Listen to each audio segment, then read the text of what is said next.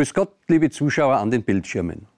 Damit unser Geist nicht rostet, wollen wir nicht rasten und uns heute wieder mit einem neuen, nicht ganz unumstrittenen Teilgebiet der Mathematik beschäftigen.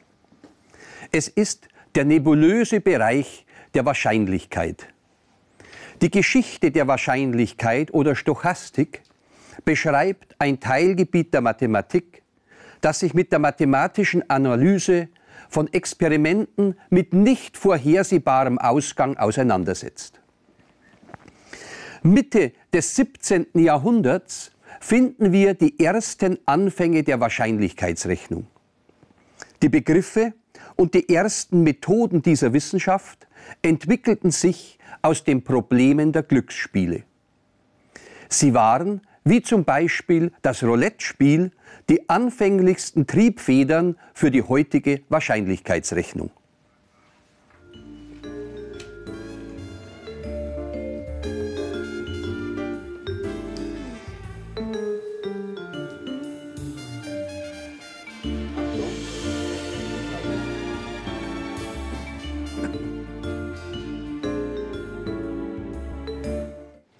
Der Aufschwung der Naturwissenschaften im 19. Jahrhundert machte den Aufbau der Wahrscheinlichkeitsrechnung über den Rahmen der Glücksspiele hinaus erforderlich. Es wurden Gesetzmäßigkeiten zufälliger Ereignisse und Beobachtungen von Massenerscheinungen untersucht. Die Anregungen dazu kamen aus der Rechtswissenschaft, der Philosophie und dem Versicherungswesen. Später auch aus der Physik und heute, man möchte es nicht glauben, vorrangig aus der Finanzmathematik. Die Wahrscheinlichkeitsrechnung bildet somit eine enge Verbindung zu vielen Bereichen aus Naturwissenschaft, Technik und Ökonomie. Über die beschreibende Statistik, mit der wir uns in den letzten Sendungen beschäftigt haben, hat die Wahrscheinlichkeitsrechnung in praktisch allen quantitativ arbeitenden Wissenschaften Fuß gefasst. Und trotzdem gibt es bis heute noch keine allgemein anerkannte Definition für den Begriff Wahrscheinlichkeit. Verschiedene Denkschulen führen zu unterschiedlichen Wahrscheinlichkeitsauffassungen. Der Physiker gibt sich damit zufrieden, einen Experimentausgang bei zunehmender Wiederholungszahl mit gewissen unvorhersehbaren Ungenauigkeiten prognostizieren zu können. Die Wahrscheinlichkeit des Eintretens eines Ereignisses entspricht hier dem Grenzwertergebnis der Experimente. Für Glücksspiele vielleicht noch einleuchtend. Aber was gilt bei Prozessen, die nicht wiederholt werden können? Hier ist die Wahrscheinlichkeit ein Maß dafür, wie sehr man vom Eintreffen eines bestimmten Ereignisses überzeugt ist. Beide Ansätze zeigen, dass es schwierig ist, eine einheitliche mathematische Theorie zur Definition der Wahrscheinlichkeit zu entwickeln. Die Begriffe Zufall und Wahrscheinlichkeit lassen sich wissenschaftlich nur mit Mühe quantifizieren. Denken Sie nur mal an Prognosen über das Wetter oder ich wage es zur heutigen Zeit kaum auszusprechen über die Börsenkurse oder die Sicherheit bei Bankgeschäften. Aber es würde ganz einfach schon der Gedanke an den Ausgang eines Würfelwurfs ausreichen. Ich versuche mit dem Würfel eine 6 zu würfeln.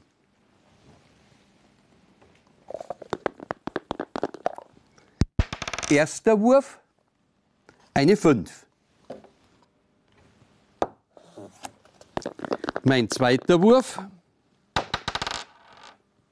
eine 3.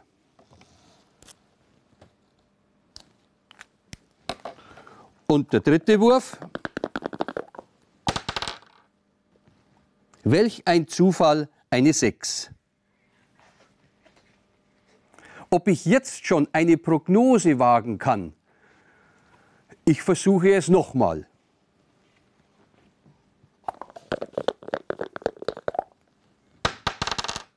Erster Wurf, eine 2. Mein zweiter Wurf, eine 6. So, das ging dieses Mal recht schnell. Ich möchte es noch einmal probieren. Erster Wurf. Eine 5. Mein zweiter Wurf. Eine 2.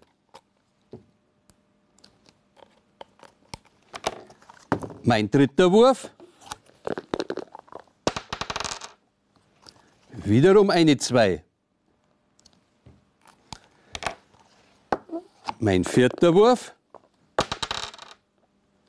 Eine 4. Jetzt geht es schon langsamer. Mein fünfter Wurf. Eine 5. Mein sechster Wurf.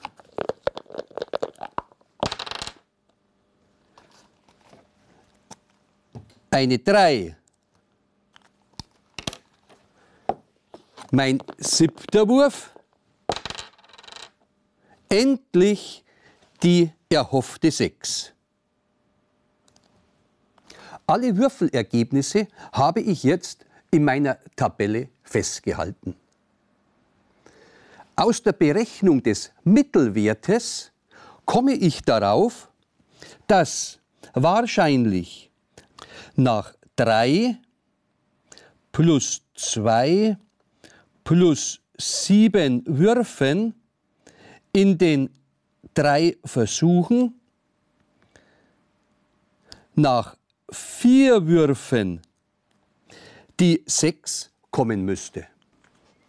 Wie wahrscheinlich ist nun diese Erkenntnis? Ich würfle ein viertes Mal. Eine 4 und schon die 6. Leider liege ich daneben. Es ist also doch dem Zufall überlassen. Der Begriff Zufall wird dann verwendet, wenn ein Ergebnis nicht kausal erklärbar ist. Es ist schwer, die Begriffe Unvorhersehbarkeit und Nichtberechenbarkeit zu unterscheiden. Beim Zufall handelt es sich allgemein um den Übergang aus einer Ausgangssituation in eine Endsituation, die mehrere Möglichkeiten offen hält. Mein Würfeln war also ein Zufallsexperiment. In der Wahrscheinlichkeitstheorie steht ein Zufallsexperiment für einen Versuch mit zufälligem Ausgang. Als Versuch versteht man dabei einen Vorgang, bei dem das Ergebnis nicht vorhersehbar ist. Obwohl jedes Versuchsergebnis zufällig ist, lassen sich bei genügend vielen Versuchswiederholungen Gesetzmäßigkeiten erkennen. Dies aber nur, wenn das Zufallsexperiment folgende Eigenschaften besitzt. Das Zufallsexperiment muss vorher bekannte Ergebnismöglichkeiten haben. Jedes einzelne Experiment hat ein nicht vorhersagbares Ergebnis und das Experiment muss unter gleichen Bedingungen beliebig oft wiederholbar sein. All diese Voraussetzungen waren bei unserem Würfelexperiment gegeben. Weiter gehe ich davon aus, dass es sich bei meinem Würfel um einen sogenannten idealen Würfel handelt, bei dem der Schwerpunkt in der Würfelmitte liegt und somit die Wahrscheinlichkeit des Würfelns jeder bestimmten Augenzahl gleich groß ist. Jede gewürfelte Augenzahl stellt ein Elementarergebnis dar. Demnach sind sechs Elementarergebnisse möglich. Und langsam werden Sie merken, wird das Ganze schon mathematischer. Und wie es in der Mathematik ebenso ist, gibt es Gesetzmäßigkeiten und Definitionen. Als erstes die mathematische klassische Definition für Wahrscheinlichkeit. können im Ergebnis eines Versuchs m gleich mögliche Ergebnisse auftreten und steht G für den günstigen Fall, dass das Elementarereignis E eintritt, so ist die Wahrscheinlichkeit für dessen Eintreten P von E gleich G durch M.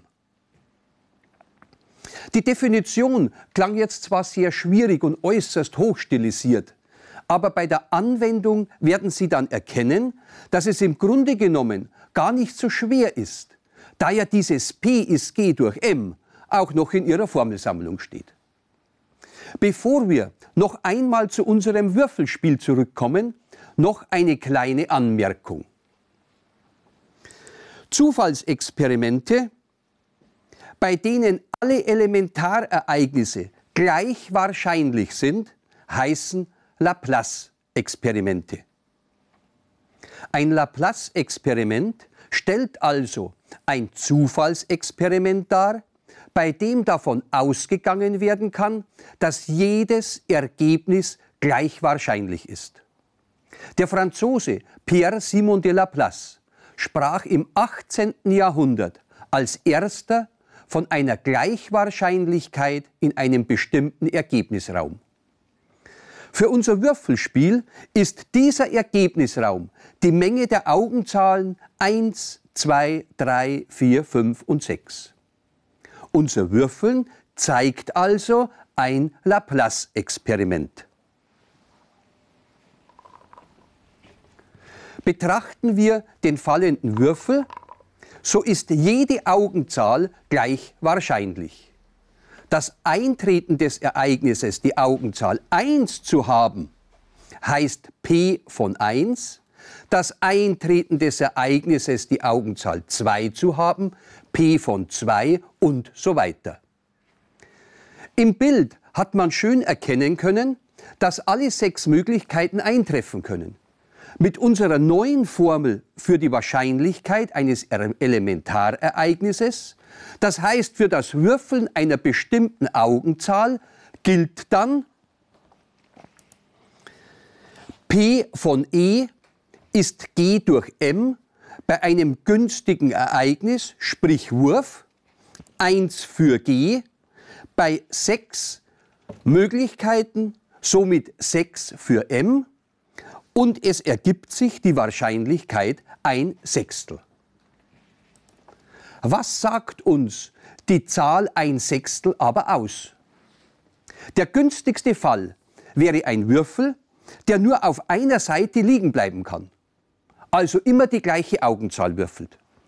Die Anzahl der Möglichkeiten ist dann 1 und somit günstiger Fall 1 durch Möglichkeiten 1 gleich 1.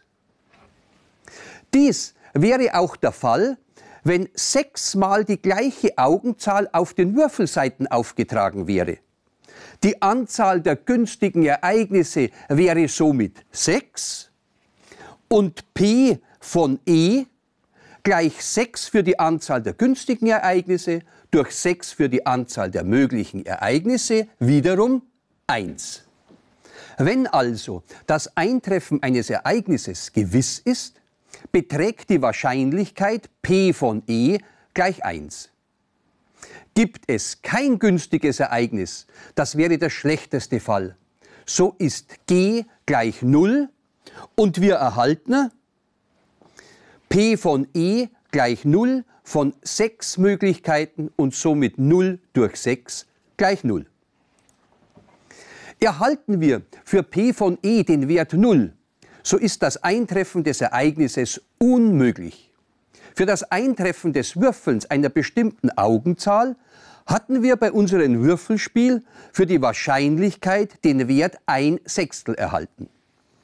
Er liegt näher bei 0 als bei 1, denn nur zwischen diesen beiden Zahlenwerten kann sich der Wahrscheinlichkeitswert bewegen und sagt uns, dass das Eintreffen des Ereignisses, die vorausgesagte Augenzahl zu würfeln, eher unwahrscheinlich ist.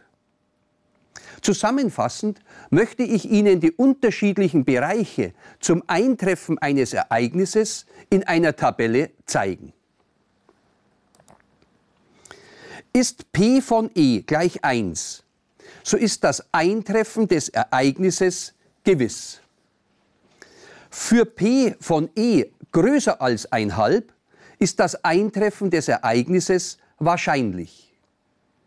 Erhalten wir für P von E den Zahlenwert 1,5, so ist das Eintreffen des Ereignisses zweifelhaft. Ist P von E kleiner als 1,5, ist das Eintreffen des Ereignisses unwahrscheinlich. Und für P gleich 0 ist es unmöglich. Genauso wie man die Wahrscheinlichkeit für das Eintreffen eines Ereignisses angeben kann, ist es natürlich auch für das Nicht-Eintreffen möglich. Da es die Umkehrung des Eintreffens ist, bleibt für das Nicht-Eintreffen der Restwert zum Gewissheitsfall 1. Wählen wir für das Nicht-Eintreffen eines Ereignisses das Symbol P von E quer, so gilt P von E quer ist 1 minus P von E oder für P von E G durch M eingesetzt, P von E quer gleich 1 minus G durch M, wobei zur Wiederholung klein g für die Anzahl aller günstigen Ergebnisse steht und klein m die Anzahl aller möglichen Ergebnisfälle darstellt. Erinnern wir uns jetzt noch einmal an unser Spielchen mit dem Versuch, eine 6 zu würfeln. Die Wahrscheinlichkeit, dass es eintritt, beträgt P von E ist ein Sechstel. Ein Wert, der kleiner ist als ein Halb und somit ist das Eintreffen des Ereignisses unwahrscheinlich. Die Wahrscheinlichkeit, dass es nicht eintritt, also P von E quer, ist 1 minus 1 Sechstel gleich 5 Sechstel. Und 5 Sechstel ist größer als ein Halb und somit ist es wahrscheinlich, dass ich die Zahl 6 nicht würfle. Hätte ich vorausgesagt, dass ich eine 6 oder eine 5 würfle, so würde es sich um eine Wahrscheinlichkeit von verknüpften Elementarereignissen handeln. Die Wahrscheinlichkeit, dass es eintritt, ergibt sich dann aus der Summe der Wahrscheinlichkeiten der Einzelereignisse, wie in ihrer Formelsammlung ersichtlich. Die Wahrscheinlichkeit des Eintreffens von Ereignis 1 oder Ereignis 2 ist die Summe der Teilwahrscheinlichkeiten.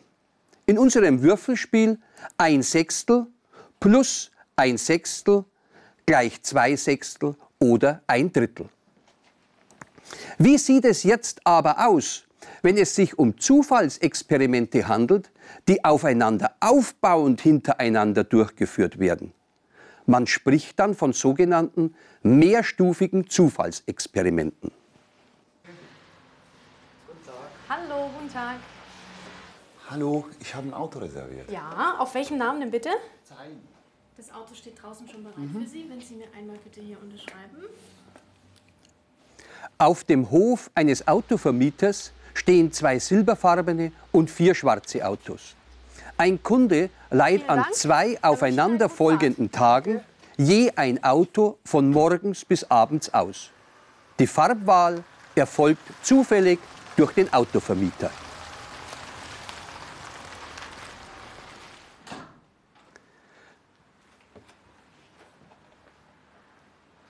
Hallo. Hallo Herr Zein, ich grüße Sie. Schön, dass Sie wieder da sind. Dann bräuchte ich bitte Ihren Führerschein. Bitte schön. Vielen Dank. So, haben Sie den schon mal zurück? Wir wollen uns jetzt überlegen, wie groß wohl die Wahrscheinlichkeit ist, dass der Kunde an beiden Tagen ein schwarzes Auto erhält. So, Herr Zein, dann Am einfachsten lässt sich dies über ein sogenanntes Baumdiagramm ermitteln. Ein solches Baumdiagramm enthält immer alle möglichen Verzweigungen, sodass man sieht, wie die Wahrscheinlichkeiten auf die einzelnen Elementarereignisse verteilt sind. Die Wahrscheinlichkeitsverteilung lässt sich also mit den aus der Formel P von E ist gleich G durch M berechneten Wahrscheinlichkeiten darstellen. Am besten gleich mit unserem Autovermietungsbeispiel. Bei zwei silberfarbenen und vier schwarzen Autos beträgt die Wahrscheinlichkeit, ein silberfarbenes Auto zu erhalten, zwei Sechstel, aus P von E gleich 2 geteilt durch 6 Gesamtmöglichkeiten. Ein schwarzes zu erhalten demnach 4 Sechstel. Am zweiten Tag ergibt sich nach Rückgabe des Autos am Vorabend wiederum die Möglichkeit, ein silberfarbenes oder ein schwarzes Auto zu erhalten, mit den gleichen Wahrscheinlichkeiten. Jeden gehbaren Weg in diesem Baumdiagramm bezeichnet man als einen Pfad. Zum Beispiel der Pfad, zweimal ein silberfarbenes Auto zu erhalten. In einem Baumdiagramm ist die Wahrscheinlichkeit für ein Ergebnis gleich dem Produkt der Wahrscheinlichkeiten längs des dazugehörigen Pfades. Man nennt diese Gesetzmäßigkeit die Pfadmultiplikationsregel. An den Pfaden, die jeweils zu einem Elementarereignis führen, sind die dazugehörigen Wahrscheinlichkeiten angetragen, wie Sie es im Baumdiagramm nochmals sehen können. Die Wahrscheinlichkeit, zweimal ein silberfarbenes Auto zu erhalten, liefert das Produkt für den Pfad Silber-Silber mit zwei Sechstel mal zwei Sechstel ist ein Neuntel. Dies kann man auch für den Pfad in der Folge Silber-Schwarz mit zwei Sechstel mal vier Sechstel gleich zwei Neuntel errechnen. Ebenso für die Folge Schwarz-Silber und Schwarz-Schwarz. Dass der Kunde also an beiden Tagen ein schwarzes Auto bekommt, hat die Wahrscheinlichkeit vier Neuntel wie Sie es in der Grafik ablesen konnten. Und dies bedeutet, wenn Sie sich in unserer heutigen Sendung etwas zurückerinnern, der Wert 4 Neuntel ist kleiner als ein Halb, wenn auch nur knapp, aber das Eintreffen des Ereignisses bei diesem mehrstufigen Zufallsexperiment ist eher unwahrscheinlich. Da die Wahrscheinlichkeiten im Baumdiagramm relative oder prozentuale Größenangaben sind, lässt sich mit dem Baumdiagramm allein kein Rückschluss auf die Anzahl aller Ergebnisse bilden. Hätten wir anstelle der Autos als Platzhalter verschiedene farbige Kugeln gewählt und diese Kugeln in einer Urne gelagert und dann gezogen, hätte sich ebenfalls ein Baumdiagramm darstellen lassen und das ganze Modell würde den Namen Urnenmodell tragen. Dieser Begriff ist in der Stochastik fest verankert und beschreibt ein hypothetisches Experiment und stellt eine Form von einer Zufallsstichprobe dar. An einem einfachen Beispiel dargestellt.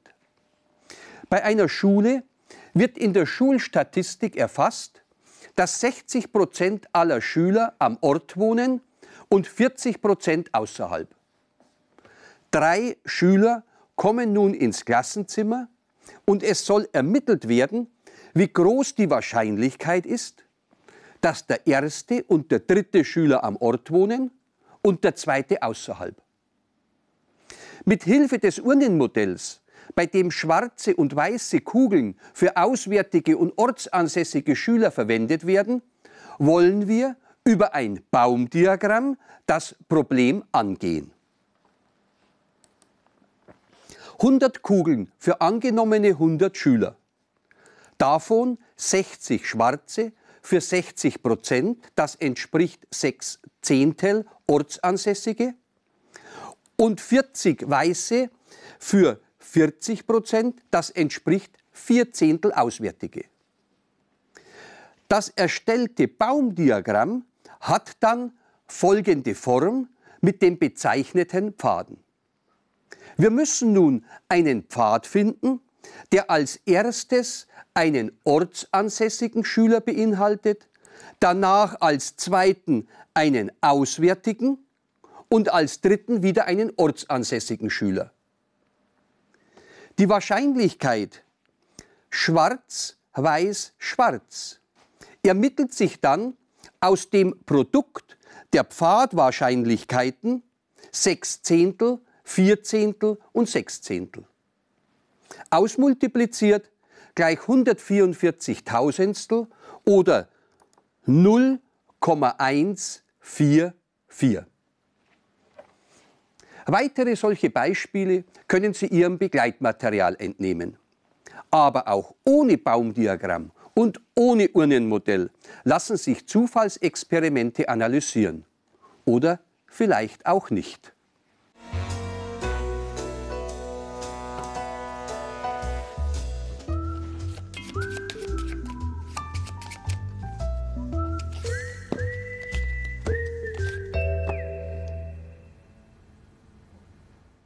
Haben Sie den Zauberkünstler Dennis Beer gut zugeschaut? Und jetzt interessiert mich, wie groß ist die Wahrscheinlichkeit, aus einem Kartenspiel eine Herzbildkarte zu ziehen, wenn das Kartenspiel 32 Karten mit 12 Bild- und 8 Herzkarten besitzt? Zuerst aus Überlegung mit den heute gespeicherten Erkenntnissen.